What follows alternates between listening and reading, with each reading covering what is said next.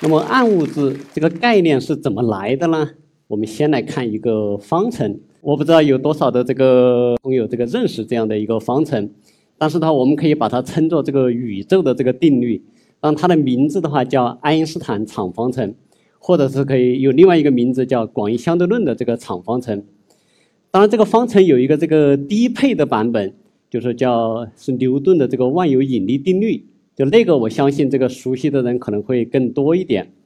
那这个方程描述的是一个什么事情呢？描述的是宇宙中的这个物质和它们的这个引力之间的这个关系。但是的话，我们通过这个天文观测的话，我们好多时候发现的话，这个方程好像不对，就是说好像不再成立了。那么这个是什么道理呢？就说这就是我们暗物质从哪里来的？其实就是从这样的一些这个。反常的这个现象来的，那么先给大家讲一个故事，一八这个四零年左右的这么一个事情。当然那个时候这个爱因斯坦还没有这个出生，但是他大家用的牛顿的这个定律，它来理解这个天体的这个运动。这是一个什么事情呢？就说在那个时候的话，大家知道这个太阳系里边有这个七大行星，就是从里边到外边依次有这个水星、金星、地球、火星。然后木星、土星到天王星这么七大行星，那么这七大行星的话，都在做这个在太阳的引力的作用下，绕着太阳做这个呃圆周的运动，或者叫椭圆的这个运动。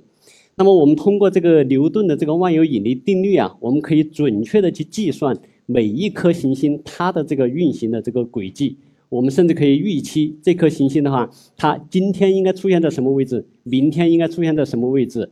这不光是这个太阳对它们的这个影响，甚至包括这些行星和行星之间，它们也会有这样的这个相互作用的这个，也会有这个互相的这个影响。就这些效应，我们都可以考虑进来。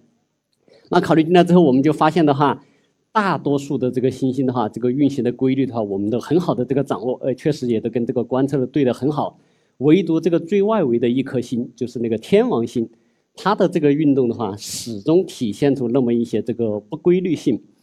就说我预期它在那个位置，但它总会偏一点。就是说，好像这个它老是跟我们这个预期这个不太一致。那么这是什么原因呢？当时就有两位这个非常年轻的这个科学家，其中这个一位这个亚当斯，这个英国的这个天文学家，然后法国的叫内维耶，他们就提出一个猜测，就是说在这个天王星的这个外面呢，很可能还有一颗我们当时并不知道的这个行星。那么它的这个引力影响了这个天王星的运动。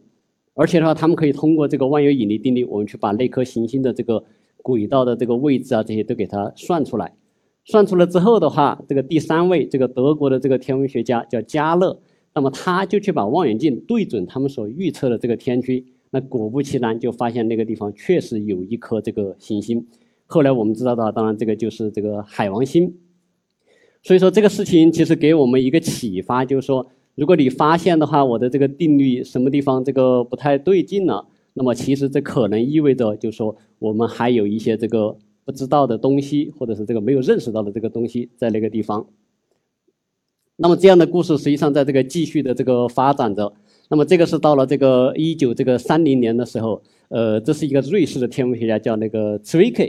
现在的话大家公认他是这个暗物质研究的这个先驱。那么他当年去研究了一个什么事情呢？他去看宇宙中的一个这个星系的这个集团，那我们现在叫星系团，就是由这个很多的这个星系，成千上万的这个星系这个聚集形成的这么一个星系的集团。那么他去看这个星系集团里边的这个这些星系的这个运动，那么他发现一个也是很奇怪的一个现象，就这些星系的话运动的很快，好像就说远远的超过了这个星系团的所提供的这个逃逸速度。逃逸速度是一个什么概念？那我们知道的话，我们在地球上我们要发射这个呃火箭，发射这个宇宙飞船的时候，有那个叫第一宇宙速度，就是说我们这个这个卫星啊这些可以绕着这个地球转的这么一个速度，达到第一宇宙速度，我的这个这个宇宙飞船就可以绕着这个地球转。那么如果这个速度更快，到了所谓的第二宇宙速度的时候，那么我的这个诶飞船呐或者火箭呐，诶就离开地球就跑远了，这个就是叫所谓的这个逃逸速度。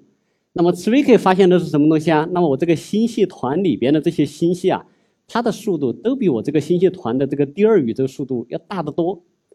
那这实际上是一个这个很不可思议的这个现象。如果是这样的这个现象的话，那么意味着什么？那我这个星系团显然我早就这个瓦解掉了，不应该再存在在那个地方。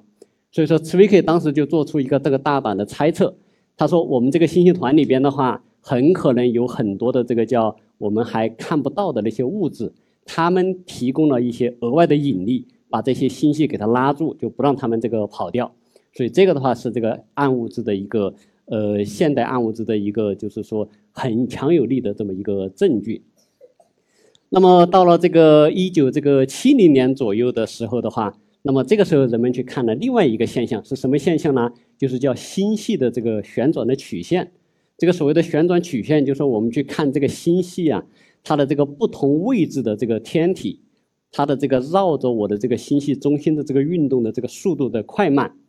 那这个东西实际上我们从这个太阳系里边，我们已经有这个丰富的经验了。就这个速度应该是怎么样呢？越靠近太阳，我运动的越快；越远离太阳，运动的这个越慢。而且这个规律的话，我们根据这个叫万有引力定律啊，我们可以知道的很清楚。随着我的这个距离啊，一个这个叫根号的这个距离的这么一个下降，也就是这个图里边给出来的这个黄色的这个线给出来的，就是说，那么我们预期的话，在星系里边也应该是这样的一种情况。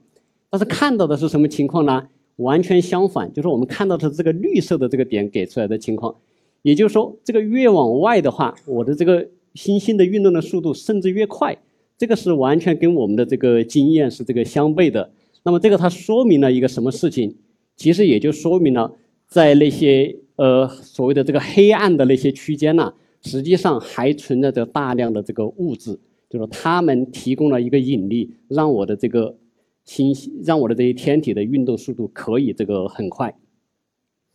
所以类似的这个证据的话，可以说叫不胜枚举。那么这个时候，可能有一些这个细心的这个观众的话，可能心里面就会犯一下嘀咕，就是说，为什么这个爱因斯坦的方程不可能？也就是说，会不会是这个出问题了呢？这个当然是有可能。就我们知道，这个爱因斯坦的理论，这个显然不应该是这个宇宙的这个终极的理论。而且的话，很可能就是说会有所，就是说，呃，在未来的话，我们有可能会这个超越爱因斯坦。但是现在从我们对于这个问题的研究的话，我们有这个两点这个重要的这个启示。第一点就是说，我们对这个爱因斯坦的理论广义相对论的话，我们其实做了很充分、很精确的这个检验，在我们这个力所能及的范围之内的话，我们发现到爱因斯坦的理论是这个精确的这个成立的。第二点的话。就是说，有一些这个学者，他们也在试图，就是说去修改这个爱因斯坦的理论，来理解我们这个宇宙。但是呢，他们这个时候发现的话，这个问题实际上很困难。就是说，我的这个修改的话，往往我只能够说是，哎，解决这个问题的时候，我这么修改一下好像行。那么放放到另外的问题上面的时候，又发现又这个无能为力了。就是，我又要做另外的修改。也就是说，我这种修改的话，实际上现在来看的话，是这个很很不成功的。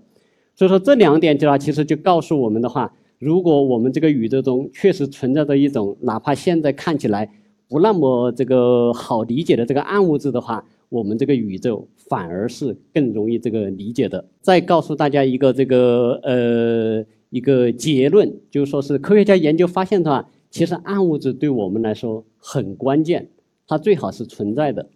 它有个什么作用呢？暗物质可以加速这个星系的这个形成。如果宇宙中没有暗物质的话，会是一个什么后果呢？很可能就是说，我们这个星系来不及形成，很可能没有银河系，没有太阳系，也就没有我们人类自身。那么下一个问题就是说，暗物质，那么它既然这个我们都相信它存在，或者说我们希望它存在，那么它到底是什么样的这个东西？给暗物质一个定义，就是说是通过这个天文观测推断出来的，可能存在于宇宙中的一种不可见的物质。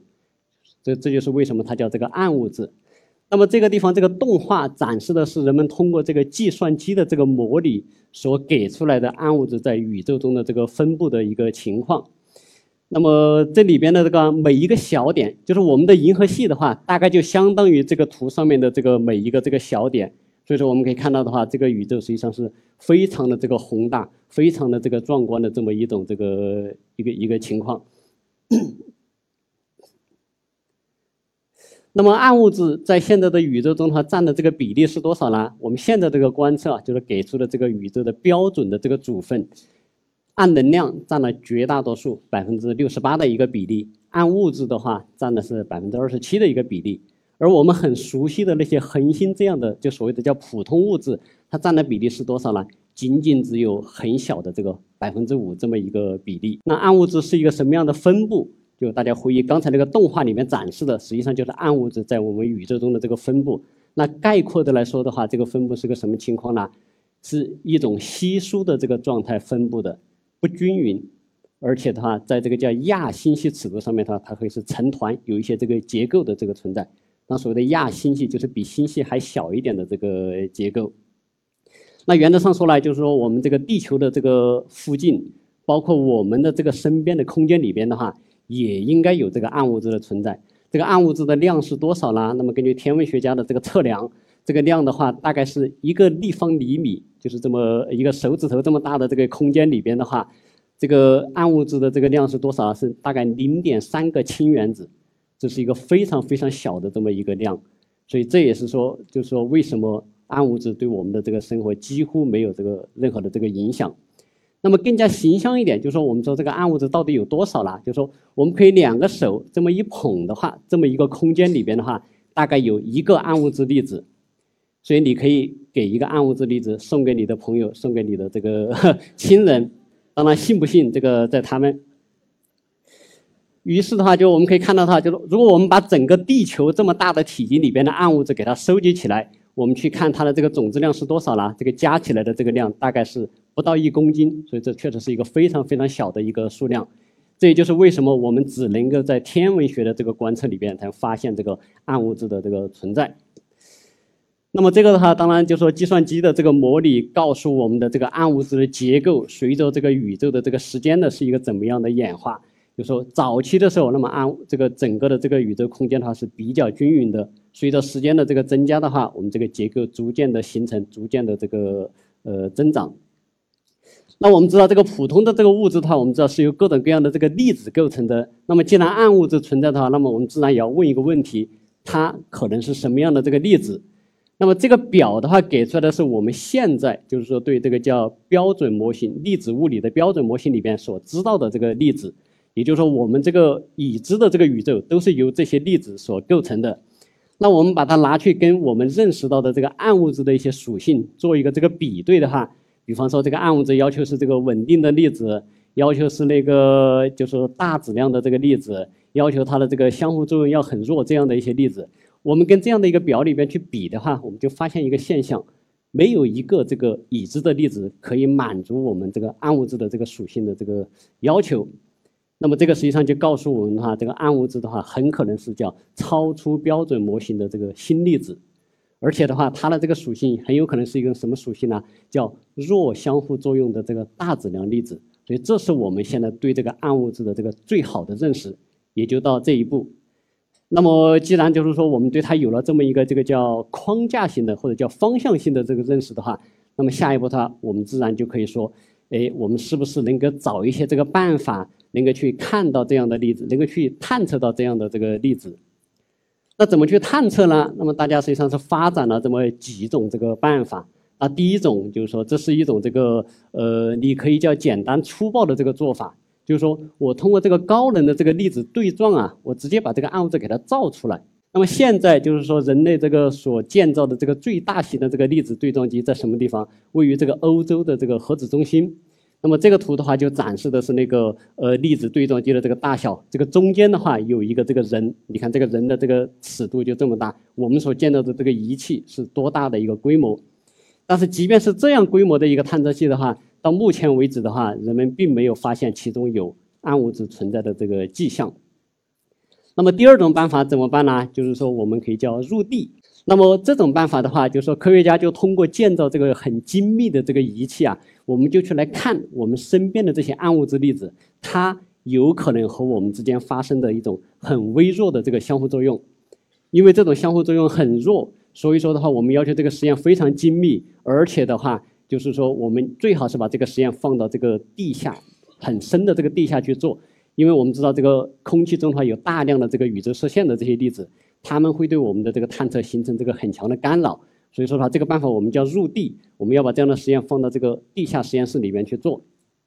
那我们国家的话，现在在这个四川的这个锦屏山下面也建设了这样的一个深地实验室，里边的话现在开展的有两个这个暗物质探测实验。这个地方展示的是这个由上海交通大学领导的一个这个暗物质探测的一个实验。呃，当然的话，呃，很遗憾，就是说现在为止的话，这个上那个上海交大的这个叫熊猫的这个实验的话，我们还没有发现这个暗物质粒子的这个信号。但是的话，他们对这个暗物质粒子的属性的话，给出了一个很强的这个约束，是世界上这个灵敏度最好的这么一个这个呃实验的结果。那么第三种办法，我们叫这个上天探测的办法，看的是什么东西啊？看的是我们宇宙空间里边的暗物质粒子，它们发生这个湮灭之后啊，会产生一些这个呃标准模型或者叫普通的这些粒子。那么我们通过这个发射这个呃卫星呢，发射这些仪器到天上去，我们去看那些所谓的宇宙射线的粒子，那么我们也有可能可以来探测这个暗物质。为什么要上天？这个也很简单，地面的这个地球的这个大气啊，把那些粒子的大部分挡在了这个外面。所以说，我们如果发射一个仪器到这个大气层外面去的话，我们就能够更好的去看这样的一个现象。那为此的话，我们国家的话也专门发射了一颗这个卫星，叫暗物质粒子探测卫星。它在公众中的名字叫这个悟空卫星。为什么叫悟空？这个名字的话，实际上是由这个网友取的。那么这位这个林磊，他是这个悟空的一个命名者，他是一位这个天文爱好者。悟空这个名字的话，我个人认为是取得很传神的这么一个名字。我们看它的字面意思，叫领悟这个虚无这么一个概念。正好跟我们探测暗物质的这个意境的话是非常相符的。那么第二点的话，悟空的话，我们知道实际上是具有这个火眼金睛，能够看清宇宙万象。那我们也希望我们的这个探测器的话，能够具备这样的这个能力。那这个动画的话，给出的就是我们的这个呃悟空卫星的一个基本的一个情况。那么我们这个悟空卫星，它的这个探测原理，那前面已经介绍了，是通过观测这个高能的宇宙射线粒子来间接的这个探测暗物质。我们有这个三项这个看家本领，就这个地方列出来的。就第一个，我们叫观测的能量段很宽。这个话什么意思呢？形象的来说，就说我们比方说去这个捕鱼的时候，我们造的网要很大，我们这样的话就可以捕到很大的鱼。同时呢，我的这个网的眼要很密，这样的话我们就不会漏掉很小的鱼。就这是叫我们观测能段很宽的意思。那么另外两个就是叫那个呃分辨率很高，或叫本底很低。这个的话实际上就反映了我们具备这个悟空所具备的那个火眼金睛，就我们看东西给它看得很清楚，看得这个很明白。所以这是我们的一个这个主要的一个探测器的情况。就通过这样的一些这个探测器的组合的话，我们可以来实现我们的这个观测的这个科学的这个目标。那么悟空看到了什么东西？这是我们去年底的时候发表的这个呃一个结果，也是我们这个卫星的话第一个这个成果。那我简单的解释一下这个图，这个图给出来的是一个什么东西呢？这个横着的这个轴的话是给出来的是这个叫宇宙射线里边的一种叫电子，它的这个能量，也就是我们前面那个比喻里边说的，比方说我们这个鱼的这个个头的这个大小，就说大的鱼有多少，小的鱼有多少。这个纵轴的话，就是反映的这个不同能量的这个粒子的数目，也就是说叫不同个头的这个这个鱼的这个数目。那么这个图的话，很多人会问我，就说暗物质在什么地方？当然我我说我不知道暗物质在什么地方。那这个图的话，实际上的话，就说是我们大概理解这个整体的这个一个行为，就是为什么是这个样子。我们通过这个天体物理的过程，我们可以理解它是这个样子。但是它其中有一些我们其实目前还不完全理解的东西，有一个地方很明显的一个结构，就是大家可以看到那个地方有一个点，好像突然就跳上去了。这个东西是我们不理解的，有可能暗物质，比方说就蕴藏在这样的一些这个结构里边。这个当然还需要这个做很多的这个进一步的这个研究。那么我们的这个结果发表了之后的话，当然国际上也引起了这个很大的这个反响。就比方说像这个《自然》杂志或者《科学》杂志，他们也给了相应的这个社论。那评论的就是说，暗物质探测器就开启了中国的这个空间科学的这个新纪元。那么有一个问题，就是说，如果这个没有找到暗物质怎么办？这是我这个经常被问到的一个问题。但我想说的是，找到暗物质当然很好，这是一个非常大的进展。但如果没有找到暗物质的话，我个人认为这也是一个重大的进展。因为这意味着什么东西？意味着我们事实上需要去突破这个爱因斯坦的这个理论，就是说，也是我们对宇宙的这个基本规律的这个认识的话，也需要一个这个飞跃。那么同时的话，我还想给大家讲一个这个例子，就是说，这个在热力学这个呃能量守恒的定律提出来以前的话。有很多的这个人试图去造各种各样的这个永动机，当然我们知道的话，最后都是以这个失败而告终的。但是的话，我们可以看到那样的一些这个失败的尝试的话，其实很大程度上是推进了我们认识到和提出能量守恒的这个定律。当然，我个人当然我不希望这个暗物质的探测是这样的一种这个结局。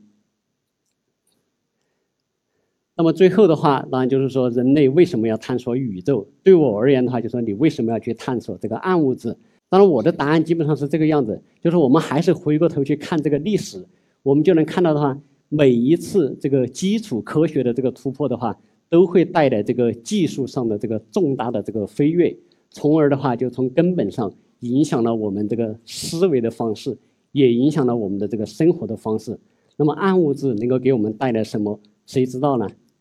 好，谢谢大家。